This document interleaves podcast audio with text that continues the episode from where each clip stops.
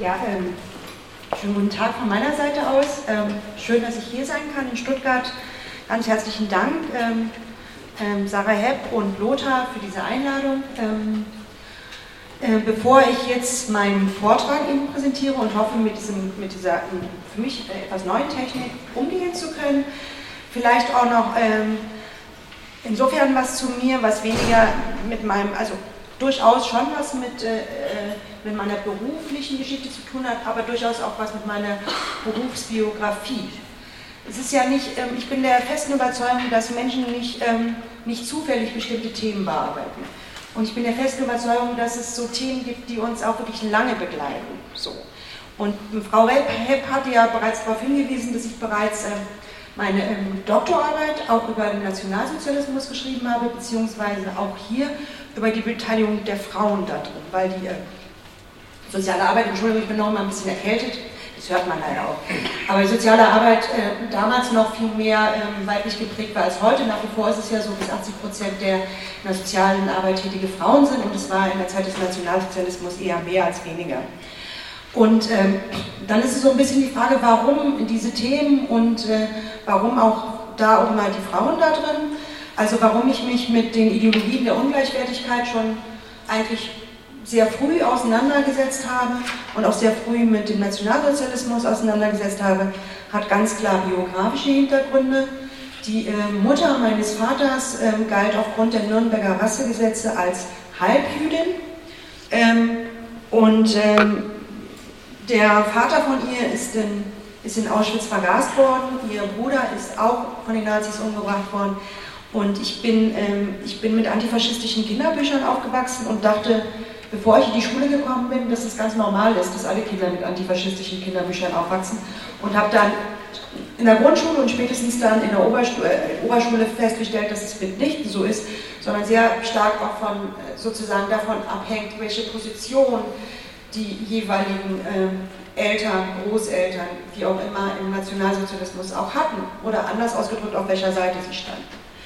Und äh, habe dann auch schon relativ früh mitbekommen, dass äh, das, was für mich so eine Normalität hatte, über, äh, über den Nationalsozialismus auch immer unter der Frage nach der Verantwortung zu sprechen, dass das unterschiedlich gehandhabt worden ist und auch nicht immer so gut angekommen ist und auch in der Schule nicht so gut angekommen ist.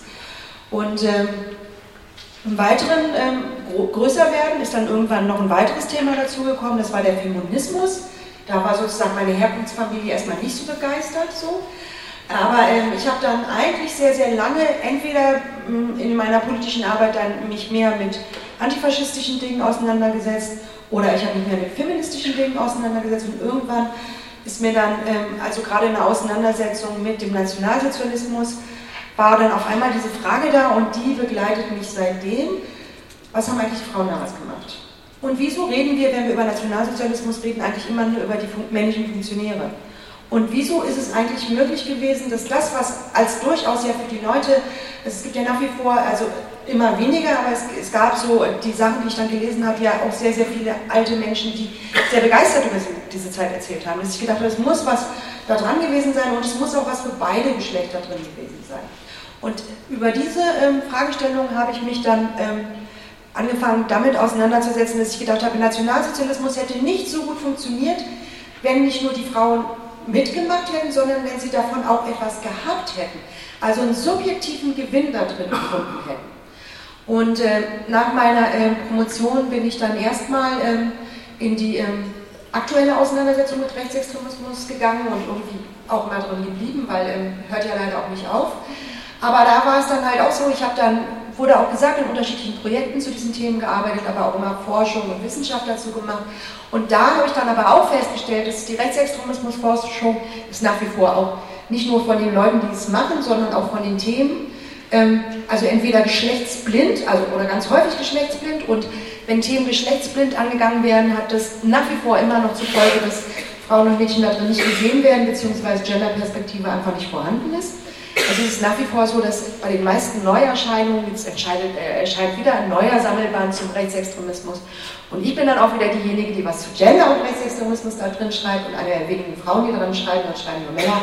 Und die schreiben dann über so Sachen wie die NPD oder die Identitären oder Das sind alles ganz wichtige Themen, will ich nicht damit sagen. Aber sozusagen, es ist ohne, ganz häufig nach wie vor ohne Genderperspektive, was sich geändert hat, dass ich von den Kollegen immer gefragt werde, ob ich wenigstens dieses Thema einbringe. Also es gibt zum Bewusstsein dafür, dass es wichtig sein könnte, aber gleichzeitig ist es halt noch nicht im Mainstream und das finde ich total schade.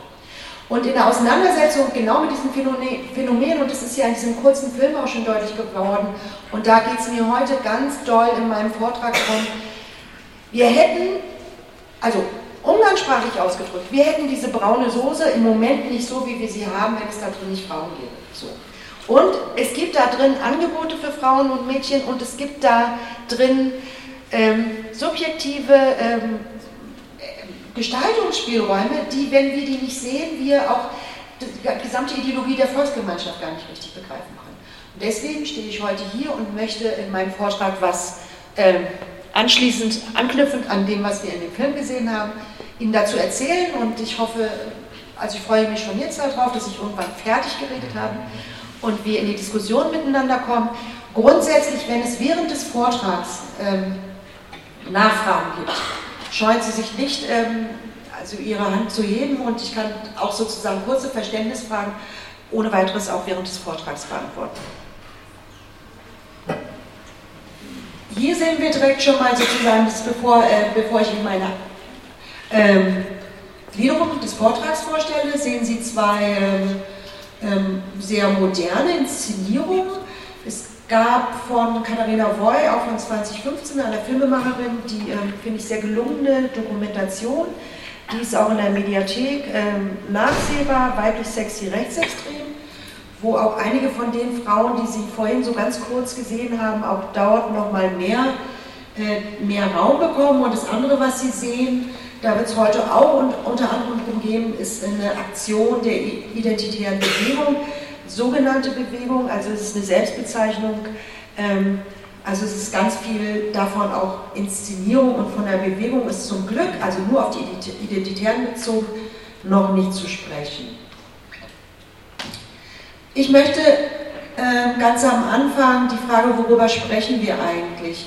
Weil es gibt, äh, gibt auch immer wieder eine Vermischung von Begrifflichkeiten. Es gibt auch mal die Frage, äh, so äh, reden wir über rechtsextreme Frauen, reden wir über rechtspopulistische Frauen?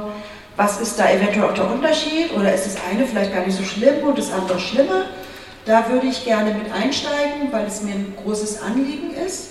Unter anderem, wenn wir jetzt auch drauf schauen, ähm, dass die AfD als rechtspopulistische Partei im Bundestag vertreten ist. Dann möchte ich gerne was zum Thema Gender und Volksgemeinschaft sagen. Und ich kann jetzt sozusagen dadurch, dass ich beide Hände ähm, belegt sind, nicht die Anführungszeichen immer setzen. Ich finde es grundsätzlich schwierig, die Verwendung von Nazisprech und bemühe mich, das dann in Anführungszeichen zu setzen. Und wenn ich die Hände frei habe, kann ich das auch besser machen. Aber da ähm, ähm, so ähm, bitte ich dann um Nachsicht. So. Und da geht es halt auch nochmal, es geht nämlich, so gesehen, es geht heute explizit um Frauen, aber eigentlich geht es hier um mehr, es geht auch um Anti-Gender-Ideologien im heutigen ähm, Rechtsextremismus und auch im Rechtspopulismus.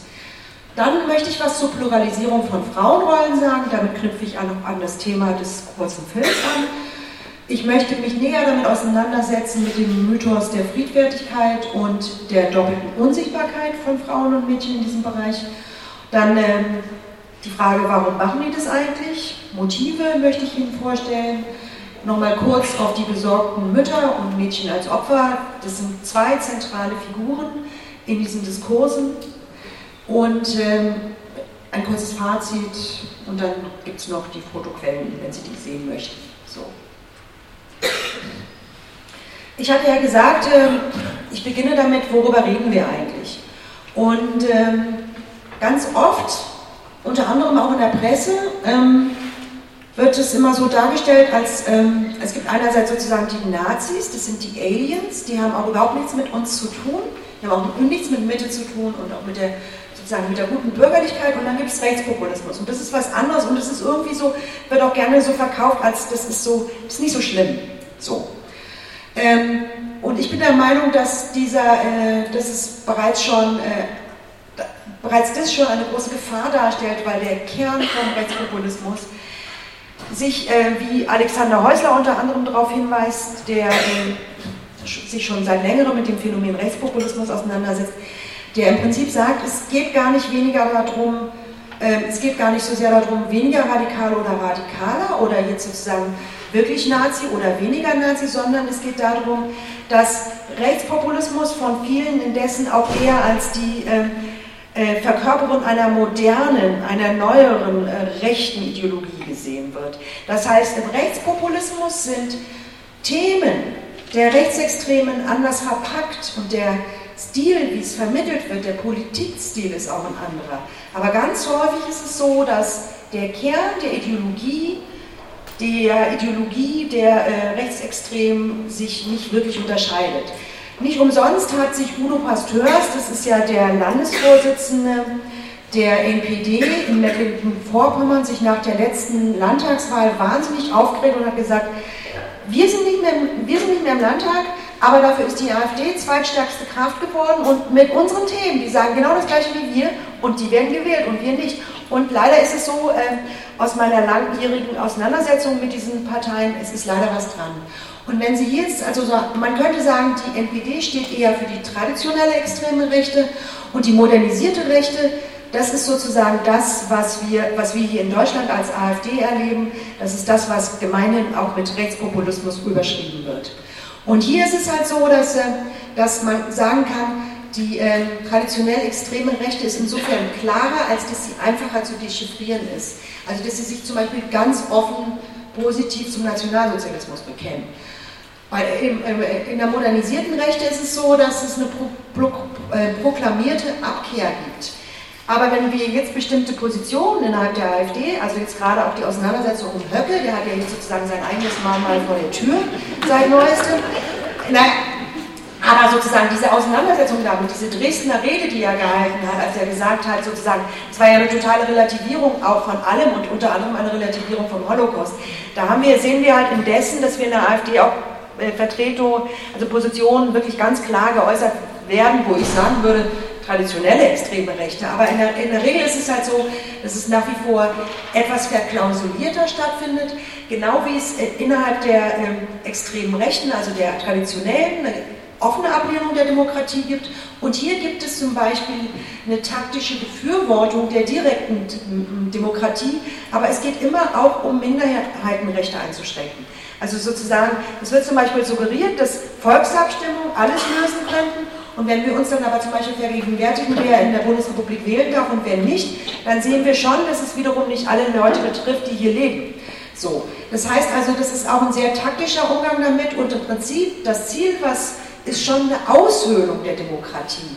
Eine Aushöhlung, die äh, dann auch mit einem weiteren Ziel zur Folge hat, dass sie irgendwann zusammenbricht. Ähm, also hier der Systemsturz wird halt nicht gefordert, sondern es wird eine Transformation nach rechts, also sozusagen. Ähm, das ist eine sanftere Variante. Im traditionellen Form gibt es einen völkischen Rassismus, und ähm, in der AfD insbesondere, aber auch im anderen Rechtspopulismus gibt es einen sogenannten Ethnopluralismus, wobei man sagen muss, dass es indessen auch wiederum sehr völkische Positionen, also sozusagen, dass sich das leider, nein, nicht leider, dass sich das auch gerade wieder vermischt, dass es sozusagen sowohl den Ethnopluralismus gibt, so äh, bei den Identitären zum Beispiel auch, die, der Slogan ist äh, Europa der Vaterländer, also dass gesagt wird, äh, wir haben ja gar nichts gegen die, also egal, können Sie austauschen. Griechinnen, Polinnen, Türkinnen, ist ganz egal, so, ist austauschbar, solange die da sind, wo sie sein sollen. So. Und damit wird halt negiert, dass, eine, dass Migration schon immer Gesellschaft geprägt hat, dass es Migration so, so lange gibt, wie es Gesellschaften gibt.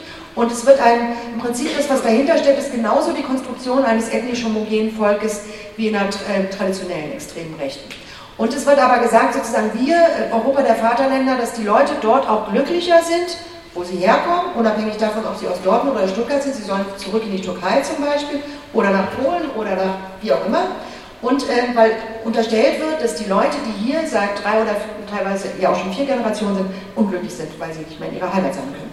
Das ist also das Konzept des Ethnopluralismus. Und ähm, dann ist es halt eher so, dass die Feindbilder kulturalisiert werden. Was, äh, wo es keinen Unterschied gibt, ähm, so weder in der traditionellen extremen Rechten noch in der modernisierten Rechten, ist das Thema der Geschlechterrollenmodelle. Die sind sowohl in der modernen als auch in der alten Form ähm, eindeutig biologistisch ausgerichtet. Also da hat man es dann, beim Thema Gender hat man es nicht mal nötig, äh, das irgendwie zu verschleiern. Und das Gefährliche am Rechtspopulismus ist auch, dass sozusagen die Taktik, äh, die politische Taktik insofern besonders klug ist, als dass selektiv Werte aufgegriffen werden, die im Prinzip aus den sozialen Bewegungen auch heraus erkämpft worden sind. Also sozusagen früher Umgangs, also eher so in Anführungszeichen linke Werte und die werden in ein ausgrenzendes Freund-Feind-Schema eingeführt. Also zum Beispiel, wenn ähm, auf einmal ähm, Frauenrechte gefordert werden, aber nur wenn wir über das Thema Flucht reden. So. Auf einmal werden homosexuellen Rechte eingefordert von Menschen, die sich noch nie irgendwie, die gleichzeitig sagen, äh, wir sind gegen die Homo-Ehe, aber wir fordern äh, Rechte für Homosexuelle, für queere Leute ein, in dem Moment, wenn wir um, um das Thema Migration reden. Und das ist halt eine sehr äh, gefährliche Taktik, die in der Regel auch sehr, sehr gut verfängt, weil es die Möglichkeit gibt, alles, was in unserer Gesellschaft an diskriminierenden Verhaltensformen gibt, nach wie vor. Es gibt Homophobie, es gibt Sexismus, es gibt andere Formen äh, und die werden können sozusagen nach außen abgeschoben werden. Es sind halt die, alten, die anderen Kulturen, die Rückständigen, der Islam, wer weiß, also alles Mögliche. Und die haben das Problem mit den Schwulen, mit den Queeren, mit den Frauen. Wir nicht. So. Also sozusagen, es funktioniert halt sehr, sehr gut, aber es ist eine wahnsinnig gefährliche Sache, weil es den Leuten nicht wirklich um Frauen, Menschenrechte oder die Rechte von äh, queeren Leuten geht.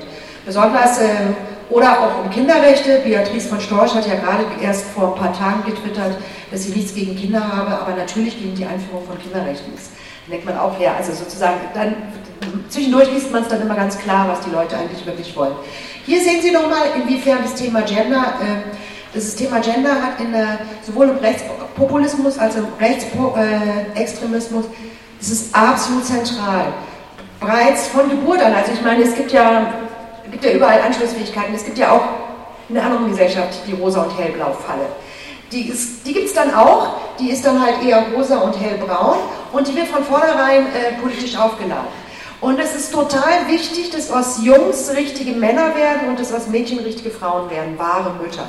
Und das ist etwas, was von vornherein da ist und das ist etwas äh, von der Wiege bis zur Wahre. Äh, rechtsextreme, äh, rechtsextremen Lifestyle ähm, können Sie, finden Sie über, äh, im Internet vor allen Dingen und die äh, rechtsextremen Familien haben überhaupt keine Probleme, ähm, das sozusagen mit allen Accessoires und mit allem, was dazugehört, auch leben zu können. Und auch hier spielen die Frauen eine wahnsinnig wichtige Rolle. Jetzt haben wir nochmal irgendwie so genderlich nicht folgen, das ist von, äh, von einer rechtsextremen Seite, ähm, Widerstand Info. Und äh, im Prinzip beruht es aber darauf, dass es nach wie vor davon ausgegangen wird, dass Charaktereigenschaften geschlechtlich konnotiert sind. Und das ist ja auch etwas, was wir in der uns umgebenden normalen demokratischen Gesellschaft finden. Das heißt sozusagen, Frauen werden bestimmte Dinge zugeschrieben, Männern andere. Bei den äh, Nazis und den Rechtspopulistinnen ist es halt biologistisch begründet. Da wird ganz klar gesagt, das ist halt die Gebärmutter, die dafür sorgt, für Liebe, Emotionalität und Bewahrung und das ist halt sozusagen die, die Zeugungskraft des Mannes und es wird auch so benannt. Also sozusagen, das ist dann relativ einfach, das herzuleiten, aber die Werte finden wir trotzdem auch ähm, weit über den äh, rechten Rand hinaus. Ähm, zum Forschungsstand, vielleicht sage ich später nochmal was zum Forschungsstand. Vielleicht äh, mache ich jetzt einfach mal weiter und ähm, gucke, wir schauen uns mal an, wie die modernen Konstruktionen von Volksgemeinschaft heutzutage funktionieren. Also das ist ja auch in dem Film schon deutlich geworden. Also die Leute sehen anders aus. So viel kann man auf alle Fälle sagen. Das heißt, es gibt andere Inszenierungen von Rechtsextremismus oder andere Inszenierungen von rechten Ideologien der Ungleichwertigkeit. Und, äh, und es ist heutzutage teilweise auch hip. Wenn wir dann später über die identitäre Bewegung reden, die verstehen sich als sehr hip und die sind sehr internetaffin und die sind sehr geübt im Umgang mit sozialen Medien. Das heißt, insofern handelt es sich um moderne Phänomene. Und was Sie hier sehen, diese Inszenierung, das hatten Sie ja vorhin in diesem Film auch gesehen, das hat ähm, also sozusagen Teilweise ist es so, dass äh, wenn man die Buttons nicht liest oder die Sprüche nicht liest, kann man die Inszenierung nicht unbedingt von linken Demonstrationen äh, unterscheiden. Das heißt also sozusagen, das ist auch etwas, was in den letzten, ich würde es mal sagen, in den letzten 10, 15 Jahren viel schwieriger geworden ist. Und hier sehen wir oft, das war eine ähm, ähm, rechtsextremer Aufmarsch, da ging es um den sogenannten Volkstod. Das ist ja auch ein ganz wichtiges Thema der Rechtsextremen und der Rechtspopulisten. Volkstod ist ja auch ein ganz wichtiges Thema für die AfD und geht davon aus, wenn Deutsche zu wenig Kinder kriegen, dass Deutschland, das deutsche Volk dann ausstirbt. Und das bedeutet aber auch, also sozusagen, dass in diesem deutschen Volk, in dieser deutschen Volksgemeinschaft wiederum Frauen und Männer sehr spezifische Rollen haben und sehr spezifische Pflichten haben. Bei dem Plakat sehen Sie das auch, die Revolution beginnt im Bett. Das ähm, denkt man auch nicht unbedingt, dass das ein Nazispruch ist, aber was damit gemeint ist, sozusagen be aware, also sich von vornherein seine möglichen Partner und Partnerinnen sehr, sehr genau auszusuchen. Weil es geht um, also jetzt bitte wieder Anführungszeichen gesetzt, es geht um reinrassigen Nachwuchs. So. Also es geht nicht darum, dass Menschen, die hier deutsch sind und einen deutschen Pass haben, die werden nicht als Deutsche äh, gesehen, sondern es geht um das sogenannte deutsche Blut. Und nicht umsonst war eine der Diskussionen, die die AfD im Vorfeld, äh, zur, bevor sie ihr ähm, Wahlprogramm verabschiedet hatte, war ja eine Forderung wieder nach den vier deutschen Großeltern. Diese vier deutschen Großeltern, die Forderung ist nichts anderes als der ARIA-Nachweis. Also so, dann bin ich wieder bei meiner Oma, die sozusagen den ARIA-Nachweis nicht bringen konnte. Aber früher mussten Menschen vier deutsche Großeltern nachweisen. Wenn sie das nicht konnten, dann waren sie nicht reinrassig. Und das ist im Prinzip diese Forderung, die Revolution beginnt im Bett mit netten Luftballons im Hintergrund, sieht auch sehr stylisch aus, aber es ist nichts anderes als das, was da gefordert wird. Und Volkstod stoppen ist im Prinzip, geht genau in dieselbe Kerbe, dass sozusagen die ethnisch homogen konstruierte Volksgemeinschaft sich fortpflanzen soll. So.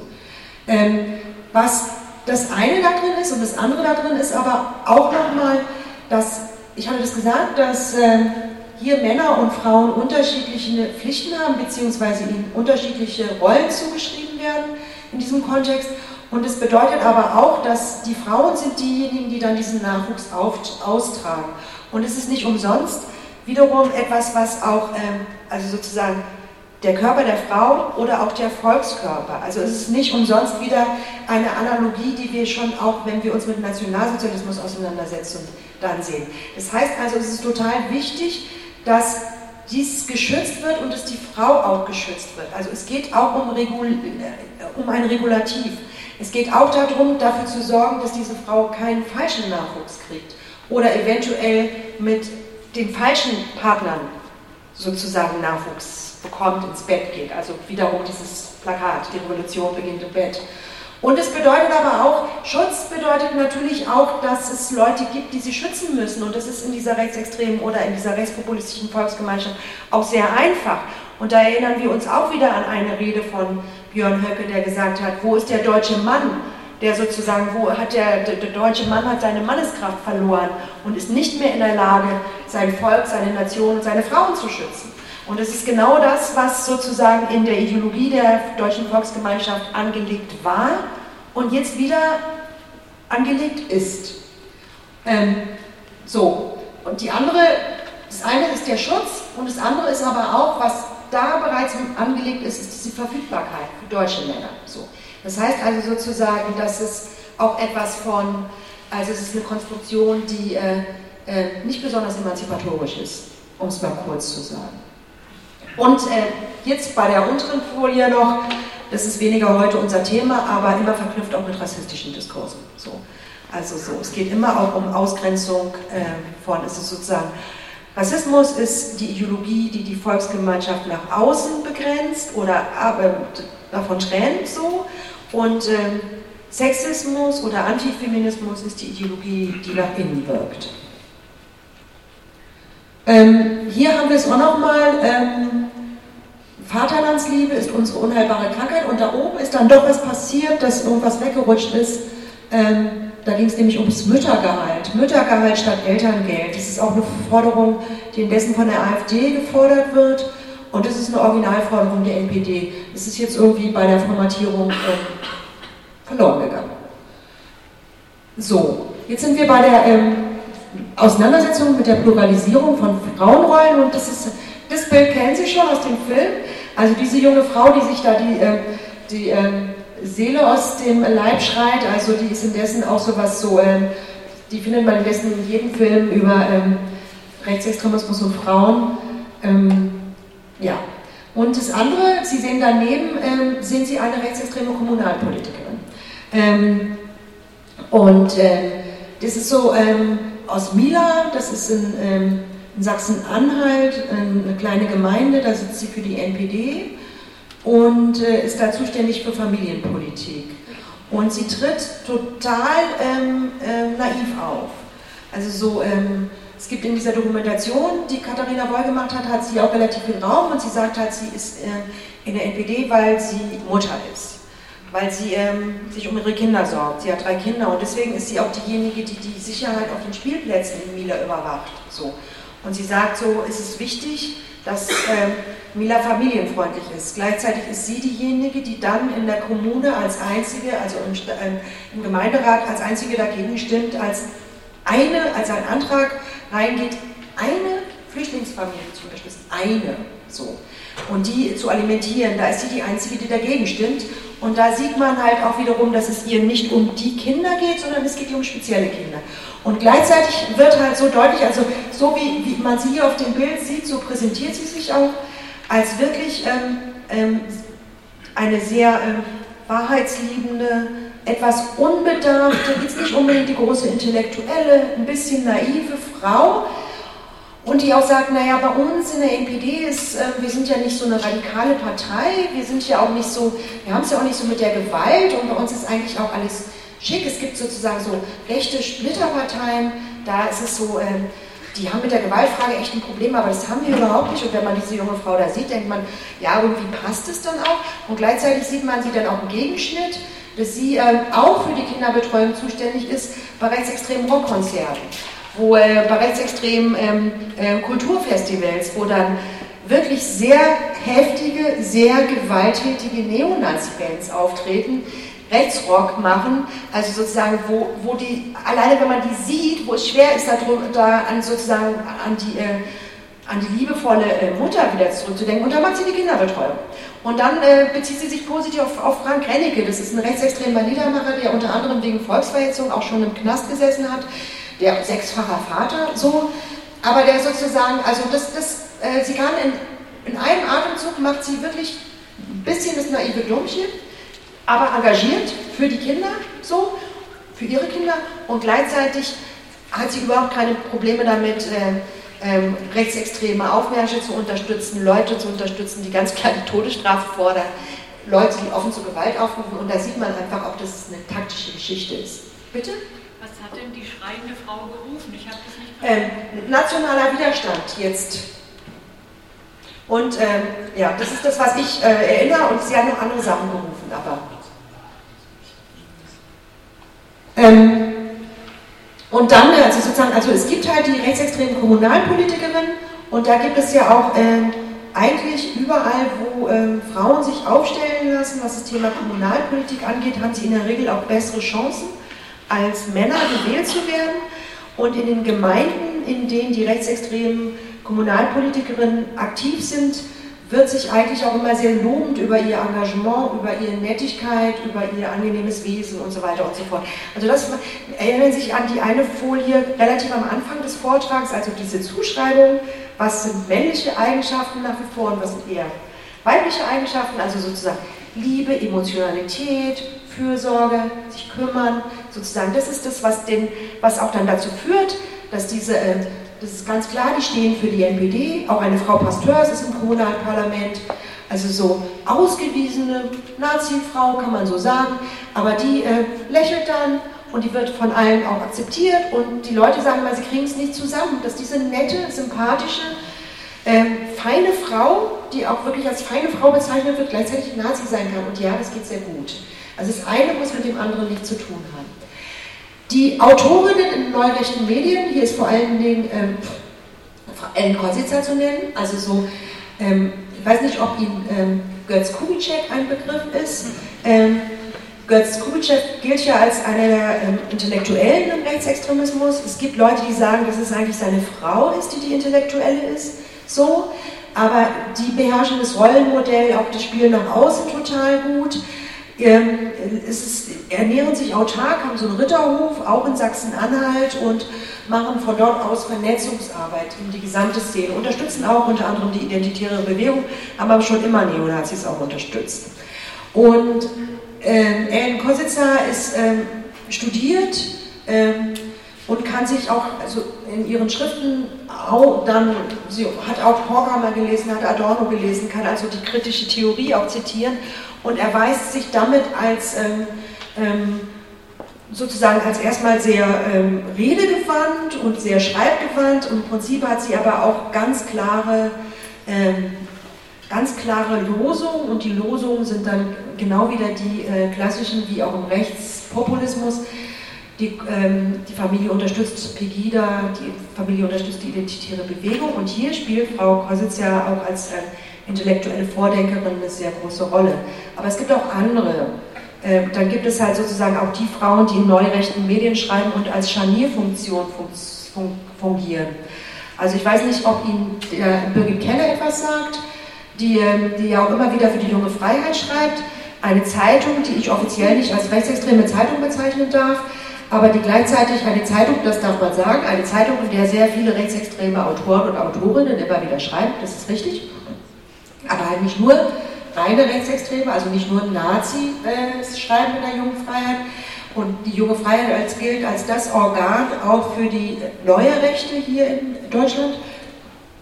Und äh, Birgit Kelle schreibt da auch, und Birgit Kelle hat nach dieser ersten Auseinandersetzung mit Sexismus, also diese erste Twitter geführte Auseinandersetzung, als es darum ging, ähm, um sexuelle Belästigung, hat sie ein Buch veröffentlicht mit dem Titel Dann mach doch mal die Bluse zu.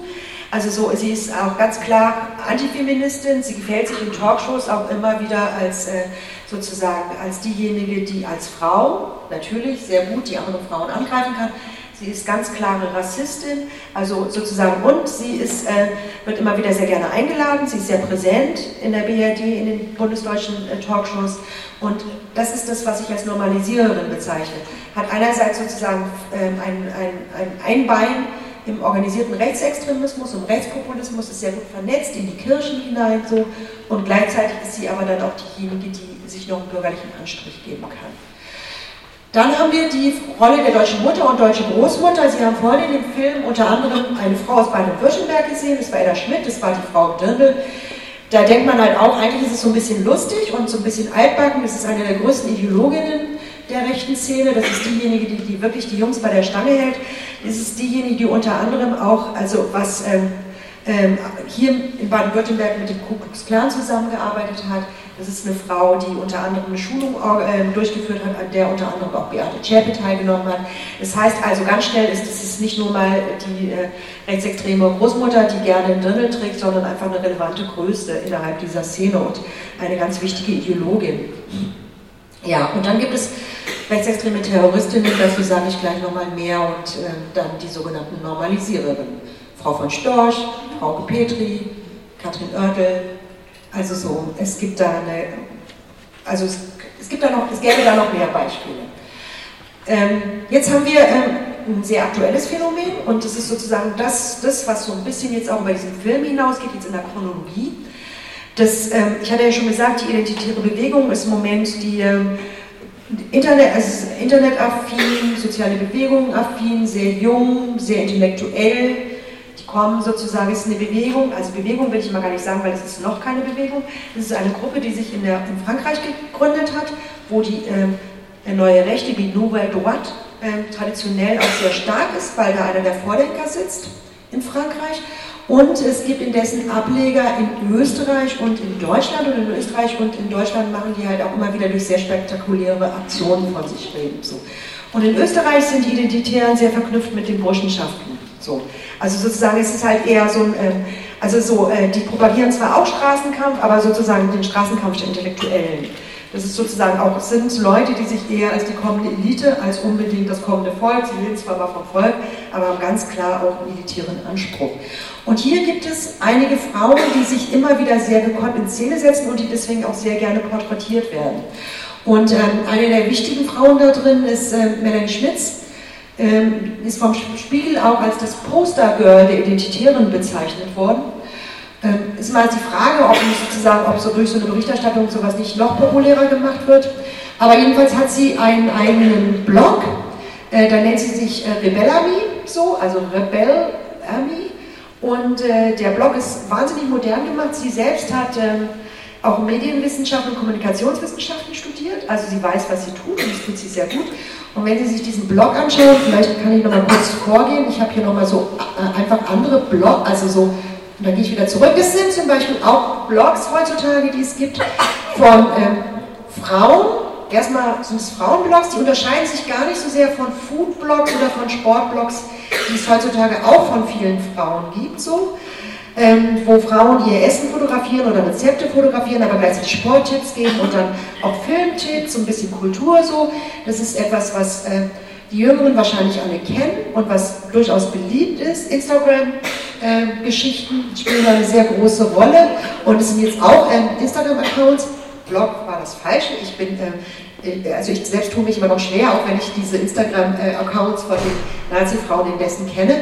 Und es sind aber interessanterweise alles rechtsextreme Frauen. Und da ist es so, heißt der eine Blog oder das Instagram-Profil heißt Germania Fitness. Und die Frau, die das betreibt, ist Fräulein Hess. Da ist dann auch die Frage, ist das jetzt sozusagen zufällig gewählt oder heißt sie wirklich so? Und das Interessante ist, dass einerseits wird dann für regionale Kosten geworben und es werden, wird wieder an die äh, Rezepte von früher erinnert, das was die Tante oder die Oma gebacken hat und dann zwischendurch gibt es dann auf einmal ein Hash, also sozusagen ein Bild Reconquista.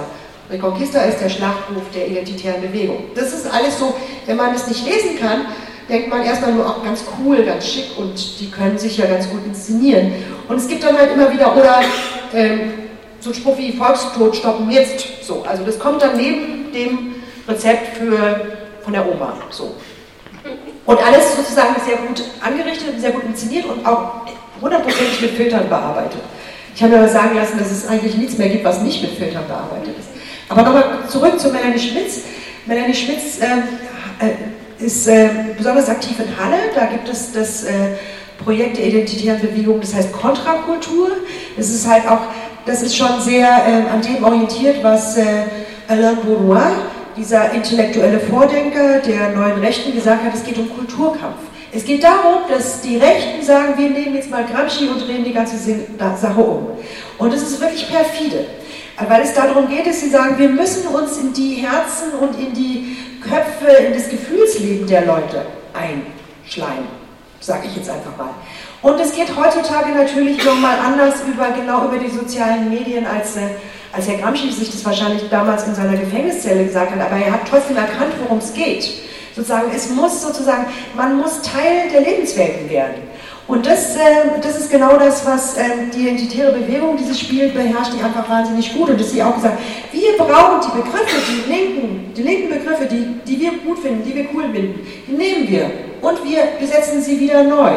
Und das ist etwas, wo, äh, was einfach sehr, sehr gut funktioniert. So was, ähm, ähm, so, so Schlachtrufe, die früher ähm, linksorientiert waren oder äh, äh, sozusagen Dinge, die gefordert worden sind, werden jetzt in einen rechten Kontext und in der Regel in einen rassistischen gestellt. Und äh, die ähm, Frauen spielen hier, wie gesagt, darin wieder eine spezifische Rolle. Und das Interessante bei Frau Schmitz ist, wenn ich gesagt habe, Pluralisierung der Frauenrollen, die spielt die alle. Also in ihrem Instagram-Account, äh, eine Studentin von mir hat jetzt mal geguckt, wie viele Typen äh, Kategorien dort bedient werden und sie äh, bedient fünf. Also so, sie bedient sowohl die rebellische, gewaltaffine, es gibt dann auch Fotos von ihr, wo man sie mit Messer sieht oder mit Sturmhaube, wo ganz klar die Konnotation ist, sozusagen, ich gehe auch auf die Straße und so, oder wo man sie mit Waffe sieht, so. Und gleichzeitig es gibt es dann halt auch Präsentationen von ihr, dass sie schreibt, sitze und warte darauf, bis mein Freund nach Hause kommt und ich habe ihm ein gutes Essen gemacht. So. Der Freund ist derjenige, der diese unsägliche Aktion im Mittelmeer organisiert hat, dieses Schiff. Ja, ja, so. Das war ja zum Glück, es, es ist ja, war ja zum Glück dann total, äh, es ist ja gefloppt. Aber was für eine Menschenverachtung. Und die Vorstellung, dass die gute Frau Schmitz dann zu Hause sitzt und ihm die Brote macht und gleichzeitig aber sehr, sehr gut weiß, dass sie nicht nur die Brote macht. Also sozusagen, und das ist halt, und gleichzeitig gibt sie sich halt auch total sexy und sportlich, das sehen wir hier mit dem Fahrrad. Das heißt, sie beherrscht diese traditionelle Frauenrolle genauso wie die rebellische, wie die neue, wie die auch, aber immer im Kontext von Volksgemeinschaft, insofern im Kontext immer an Seite ihres Mannes. Ich frage mich ja indessen, weil es ähm, kaum eine Frau gibt, die so sexualisiert auftritt wie Melanie Schmitz. Also die letzte, die so äh, sexualisiert aufgetreten ist, war Frau Schüssler, die haben Sie vorhin in diesem Film auch gesehen, das war diese Rothaarige, der das so gehetzt hat. Die ist über ihre sexualisierten Darstellungen gestolpert. Das war der Grund, warum sie dann irgendwann, sie sagt, sie ist aus der NPD ausgetreten, sie ist auch ähm, ähm, sozusagen als, sie war Vorsitzende des Ring Nationaler Frauen und ist einfach geschasst worden. So. Und das hatte auch was damit zu tun, mit ihrem Auftreten. Und ich frage mich immer bei Melanie Schmitz, wie lange das gut geht. Weil, äh, und meine These wäre, in dem Moment, wenn ihr Freund sich von ihr trennt, darf sie das nicht mehr. Also es geht halt vor allen Dingen deswegen, weil es auch so eine rechtsextreme Partnerschaft ist, die da sozusagen vorgeführt wird. Und äh, sozusagen, also sie beherrscht diese ganzen Rollen, indessen gibt es äh, nicht nur eine Pluralisierung, sondern Frauen, die, äh, die nicht nur zwei, drei Rollen spielen können, sondern auch fünf. Dann haben wir hier, hier sehen Sie, ist leider auch so ein bisschen, aber es ist hoffentlich nicht so schlimm, haben wir halt neben den äh, Identitären, haben wir ähm, Melanie Dittmer, genau. Diese, die, ist so, ähm, die ist ja in NRW eher unterwegs. Das ist eine ehemalige Journalistin.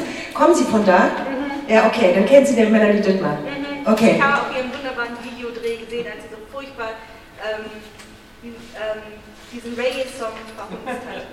Jedenfalls ist Melanie Dittmer eine ehemalige Journalistin, die unter anderem auch für das ZDF gearbeitet hat. Und sie ist, eine, die, ist die Anmelderin gewesen von ähm, Bogida, also es gab ja erst P-Gida und dann gab es ja überall in allen, ähm, in Berlin gibt es Bergida und in, ähm, in, Bochum dann Bogida. Und die Anmelderin von Bogida war dann ähm, äh, Frau Dittmar. Und die hat auch kein Problem gehabt, mit dem Volksverhetzer Herr Perinci aufzutreten. Er ist ja wegen Volksverhetzung äh, verurteilt worden so. Ähm, also das heißt, also die äh, ist ähm, da sehr aktiv, das heißt, es sind nicht nur die, ähm, ähm, also sozusagen auch eine, ich würde sagen eher in dem Film, äh, in, in, in, der Kategorie traditionelle extreme Rechte spielt Melanie Dittmann eine sehr große Rolle. Ähm, und dann ähm, haben wir halt eine ganze Reihe von anderen Frauen, die ich jetzt hier nicht extra porträtiert habe. Ich habe diese beiden mal als Beispiele genommen. Die Identitären von daher auch, weil ich glaube, wir werden, mit dieser sogenannten Bewegung noch weiter zu tun haben. Dazu sind die einfach sehr, sehr gut aufgestellt so. Ähm, hier dieser, ähm, diese Zusammenstellung von Fotos, auch alles aus dem Netz, sind alles Screenshots. Ähm, und da ist so dieses Defend Europe ist auch zum Beispiel auch im Kontext identitäre Bewegung die ähm, ähm, so, diese T-Shirts haben, wo es auch darum geht, die große Umvolkung, das ist ein wichtiges Wort, zu verhindern, den großen Bevölkerungsaustausch, also das suggeriert wird in dem Moment, wenn es keine ethnisch homogene äh, Deutschen mehr gibt, dann führt es dann sozusagen dazu, dass alle anderen, die jetzt reinkommen oder die schon seit vier Generationen sind, das wird dann nicht so genau unterschieden, aber jedenfalls, dass Gesellschaft sozusagen sich weiterhin pluralisiert, ähm, das wird als großer Austausch bezeichnet. Ähm, und da ist es Defend Europe ähm, eine, ganz wichtige, äh, eine ganz wichtige Losung, um das zu verhindern. Und äh, ich habe Ihnen vielleicht jetzt einen Einblick geben können, dass äh, rechtsextreme Frauen und rechtspopulistische Frauen finden sich überall. Und wie gesagt, von der jungen Aktivistin bis zur Großmutter. Sie finden sich überall und sie sind auch mit einem Mann überall dabei. Und dann ist die Frage, warum nehmen wir die eigentlich nach wie vor als so wenig gefährlich wahr? Und warum werden Frauen in dem Feld immer noch sehr unterschätzt? Und immer noch, trotz dieser ganzen Vorträge, trotz Beate Zschäpe oder so, ist es äh, nach wie vor, dass äh, äh, die Gefahr weniger gesehen wird als gegenüber den Männern. Und ich glaube, ich glaube das nicht, ich bin der Überzeugung, dass dafür zwei Faktoren wichtig sind. Und dieser eine Faktor hat was mit dem Mythos der Friedfertigkeit zu tun. Und dieser Mythos der Friedfertigkeit funktioniert deswegen auch nur so gut, weil wiederum eine der ersten Folien, diese Zuschreibung, männlich weiblich, nach wie vor total verankert sind in unserer Gesellschaft.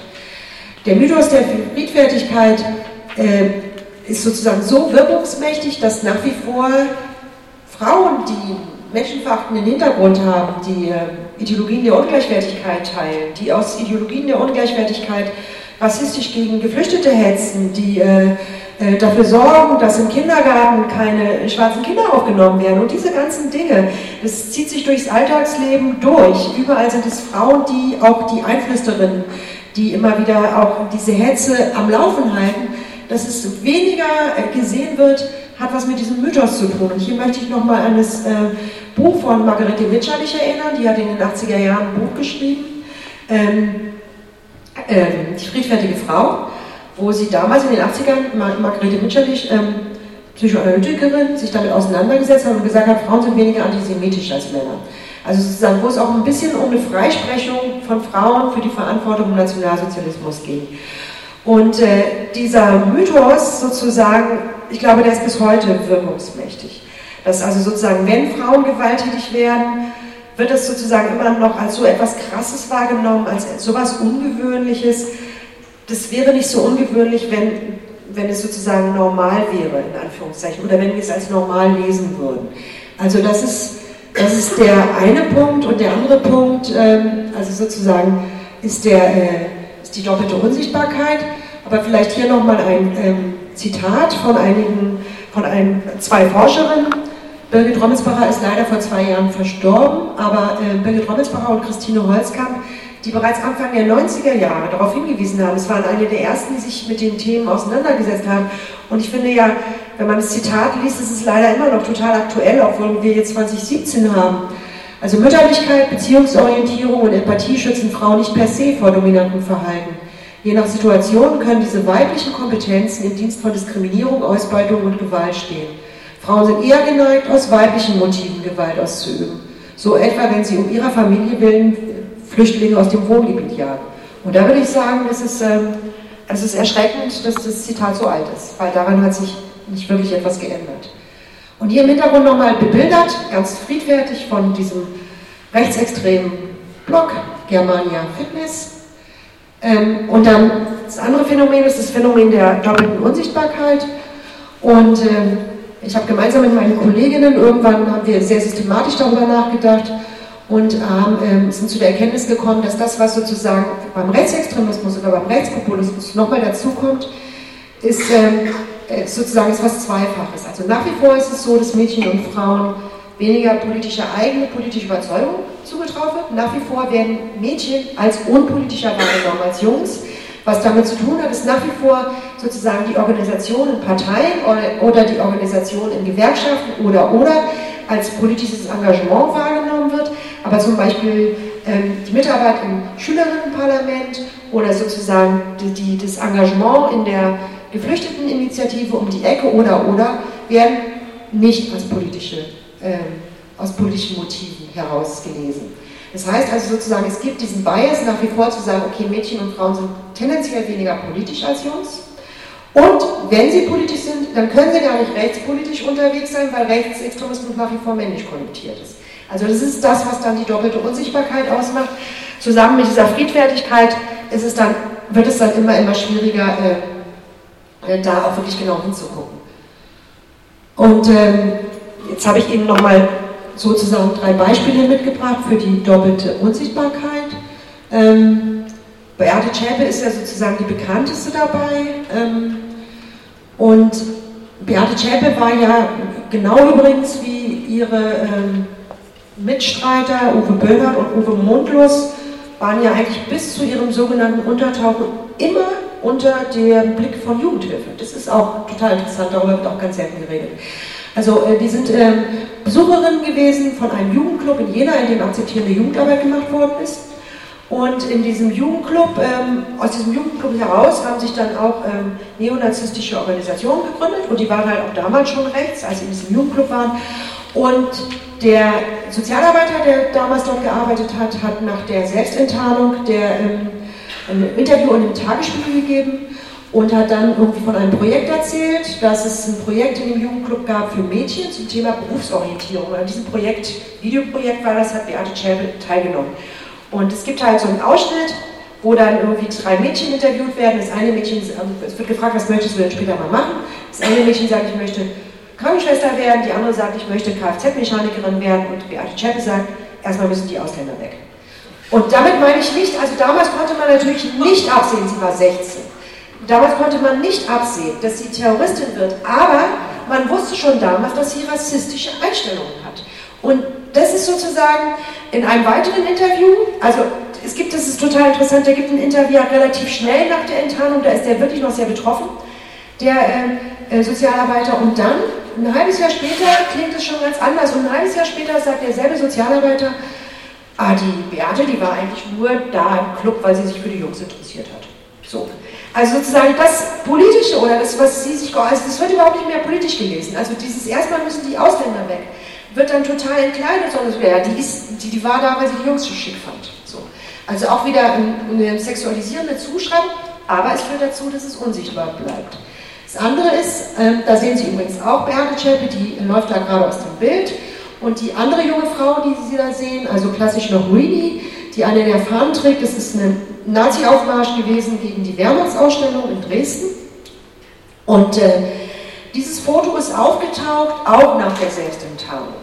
Und dann hatte auch ein Journalist sich auf den Weg gemacht und diese junge Frau, man wusste halt, wer das ist, Mandy S., Mandy Schmitz, kann man sagen, hat auch ausgesagt in München, deswegen darf ich das sagen, ist nach Sachsen gefahren, lebt in Chemnitz und hat die dort interviewt und hat danach einen Artikel darüber geschrieben und in dem Artikel stand, Mandy S., äh, Mutter lebt in Sachsen auf dem Land, ist ausgestiegen und erzählt, es waren Jugendsünden. Wir wussten, also die Leute, die sich mit den Themen auseinandergesetzt haben, wussten es, also nicht, weil wir im Verfassungsschutz hätten oder bei der NSA wären, sondern einfach, weil man sozusagen, wenn man ein bisschen recherchiert hätte, zur selben Zeit, als diese Frau sagt, ich bin schon lange ausgestiegen, das waren Jugendsünden, war sie noch Unterstützerin, Unterstützerin der Hilfsgemeinschaft Nationaler Gefangene, die wurde kurz später verboten als rechtsextreme Unterstützungsorganisation. Und wir wussten das von daher, als dass diese die haben eine Zeitschrift rausgebracht, das war sozusagen eine Organisation, die die rechten Kameraden im, Netz, äh, im Gefängnis betreut hat, also die, die, dafür gesorgt hat, dass Leute, die aufgrund rechtsextremer Straftaten verurteilt worden sind, im Knast nicht auf blöde Ideen kommen, sondern weiterhin Nazis bleiben. So. Ähm, also sowas wie braune Hilfe. Und die ähm, hat dann, die haben immer die äh, Säulenlistenzahlerinnen, also die Leute veröffentlicht auf der Seite in ihrer Zeitung, von denen sie noch Geld kriegen, aber Leute, die gleichzeitig in der Zeit noch Mitglied waren. Und interessanterweise war das Mandy so. Die war also in der Zeit Mitglied bei der HMG und hat aber trotzdem gesagt, ja, Jugendsünden ausgestiegen. Und der Reporter glaubt ihr das, weil sie sagt, äh, ich bin Mutter, ich habe drei Kinder, ich lebe auf dem Land in Sachsen. Und, und sozusagen, und das ist genau, so funktioniert es. Es reicht auszusagen. Und, und auch die, die, die, eigentlich hätte er wissen müssen, dass ein Landleben in Sachsen nicht davor schützt, rechtsextrem zu sein. So, also, also, und das ist so, und das andere ist halt auch, das ist eine rechtsextreme Funktionärin, die ähm, Maria Fank aus Berlin und in der Nähe der Hochschule, an der ich arbeite, ähm, ist ähm, eine Unterkunft aufgemacht worden und das als die erste Unterkunft aufgemacht worden ist für Geflüchtete war der Bezirksbürgermeister trotz Beratung, äh, äh, trotz, also so beratungsresistent zu sagen, wir machen eine Bürgerversammlung. So. Und äh, ich sage das deswegen, weil es gab, zur selben Zeit wussten wir, wussten alle, die sich damit beschäftigt haben, das ist eine neonazistisch ähm, sozusagen unterwanderte Initiative gab. Es gibt ja so wahnsinnig viele Initiativen, die gegen Geflüchtete hetzen. Und das ist die, Sie sehen diese Initiative Nein zum Heim, wo man sagt, besorgte Bürger gleichzeitig hochgradig NPD unterwandert, die halt sozusagen, und die, ähm, wir wussten vorher schon, dass die auf diese, ähm, auf diese Bürgerversammlung gehen. Und die Bürgerversammlung ist dann auch total eskaliert. Und der Bezirksbürgermeister hat am nächsten Tag in der Presse gesagt, das konnte man nachlesen, hat er gesagt, also so, ähm, wir haben ja nur Leuten das Mikro gegeben, von denen wir dachten, dass es keine Nazis sind. Und woher soll ich denn wissen? Da kommt diese junge Frau, die hat sich als erstes auch noch gemeldet, da kommt diese junge Frau nach vorne und natürlich gebe ich dir eine, das Mikro, ich konnte doch nicht wissen, dass es eine Nazi-Frau ist. Also ein Klick ins Internet und sich, es ist eine Funktionärin der String Nationaler Frauens gewesen. Aber sie hat auch wiederum ein Kind, also so, sie hat sich als besorgte Mutter vorgestellt und es reicht einfach. Es reicht auch sozusagen, und sie ist so kulturell unterwegs, also sozusagen, man kann auch, aber egal, jedenfalls ist sie als besorgte Mutter gelesen worden und damit hat auch hier wieder die doppelte Unsichtbarkeit funktioniert. So, können Sie noch? Ich kriege mal gar nicht so mit, wenn ich so reden bin, wie viele schon geredet haben. Also jetzt kommen wir auch zu, wir sind auch gleich durch. So. Also ähm, Motive, hier sehen Sie übrigens auch Paula Winterfeld, das ist eine andere Aktivistin der identitären Bewegung, die auch äh, sich sehr gerne inszeniert und die auch äh, sehr radikale äh, Positionen vertritt, die ganz offen rassistisch hetzt ähm, und ähm, eine der ähm, anderen Postergirls der identitären Bewegung. Also jetzt die Frage ist, was für Gründe, Motive führt Frauen dazu, in diese Szenen einzusteigen, beziehungsweise ich finde, man muss dazu sagen, was für Gründe führt dazu, in diesen Szenen auch zu bleiben, weil es gibt natürlich auch eine Reihe von Mädchen und Frauen, die in Familien aufwachsen, wo es nicht besonders, also so, wo man eher von Ausstieg aus diesen Familien sprechen müsste. Weil es gibt nach 45, das ist in dem Film auch äh, angeklungen, es gab immer auch rechtsextreme Familien. So. Und es gab auch immer Familien, wo das sozusagen von Generation zu Generation weitergegeben worden ist. Und das sind diejenigen, die häufig dann auch auf Funktionärsebene dann auch zu finden sind. Aber, also so, das ist zum einen das und das andere ist, das sind jetzt Angebote. Das heißt also, das heißt, es ist nie nur ein Motiv. Und es muss immer im Einzelfall gesehen werden. Es ist also komplex. Aber wenn wir versuchen, es zu kategorisieren, können wir sagen, es gibt sozusagen unterschiedliche Kategorien, die mit dazu beitragen können. So vorsichtig ausgedrückt. Das eine ist ganz klar der jugendkulturelle Lifestyle. Das sehen Sie zum Beispiel auch an diesen Blogs oder an diesen Instagram-Geschichten. Das ist etwas, was diese jungen Frauen machen, was sie selbstständig machen, was sie cool finden, was sie schick finden, was angesagt ist, was auch ankommt, was auch irgendwelche Kids in Jugendzentren sich anschauen und sagen, cool, so. Und das ist etwas, was zieht. Das andere ist halt so, es gibt durchaus junge Frauen auch, die der Meinung sind, dass sie politisch was zu sagen haben und die ähm, die also genau diese, diese ganzen Thesen von die Umvolkung stoppen, den großen Austausch stoppen. Wir sind endlich wieder, wollen wir was für unser Volk machen, die das sehr ernst nehmen. Und es sagt diese eine Aussteigerin ja auch in dem Film. Das ist so, die reden nicht nur, die machen auch was. So. Also es gibt durchaus diese Selbstdefinition als politische Kämpferin. Dann gibt es ganz klar dieses vermeintlich progressive Frauenbild, die ähm, die dann irgendwie sozusagen sich auch als nationale Feministinnen bezeichnen, beziehungsweise nationale Feministin wird nicht mehr, also es ist schon Jahre her, es ist heutzutage so desavouiert, also Feministin will dort niemand mehr sein, so, aber ganz klar, die sich als sehr progressiv und emanzipiert begreifen, vielleicht kann man es so sagen. Und äh, hier sehen Sie übrigens Frau Schüssler im Hintergrund, die Sie vorhin auch schon mal in dem, ähm, in dem Film hatten, so. Dann ähm, das Motiv Hüterin der Familie, die wahren Frauen so, also sozusagen die ganzen Sachen wie äh, den Nachwuchs, also sozusagen für diesen sogenannten arischen Nachwuchs sorgen und für gesunden Nachwuchs sorgen und so. Und es ist häufig auch hochgradig rassistisch aufgeladen. So. Ähm, das ist ein Zitat von Paula Winterfeld. Islamisierung und Zuwanderung beenden unser Zusammenleben, wie wir es bisher kannten. Mit ihnen importieren wir ethnische und religiöse Konflikte, wir importieren die Unterdrückung von Frauen, von Minderheiten und holen ein längst überholtes Wertesystem zurück. Also da fällt mir ein, Kontrakultur in Halle zum Beispiel, also auch die dortigen Identitären, haben zum äh, Internationalen Frauentag auch Pfefferspray verteilt. So. Also sozusagen um Frauen, damit Frauen sich vor Zuwanderern und Geflüchteten schützen können. Und haben aber ganz klar auch gesagt, sozusagen Internationaler Frauentag, es geht ihnen nicht um die Frauen, es geht ihnen um deutsche Frauen, die müssen geschützt werden. Und dann, ähm, last but not least, gibt es halt auch einen Moment, dass es auch Frauen gibt, die in diesem Versprechung der Volksgemeinschaft, also auch einen Schutzraum sehen, weil es ist ja nach wie vor so, dass viele Mädchen sexuelle Gewalt vor allem in der Familie erfahren.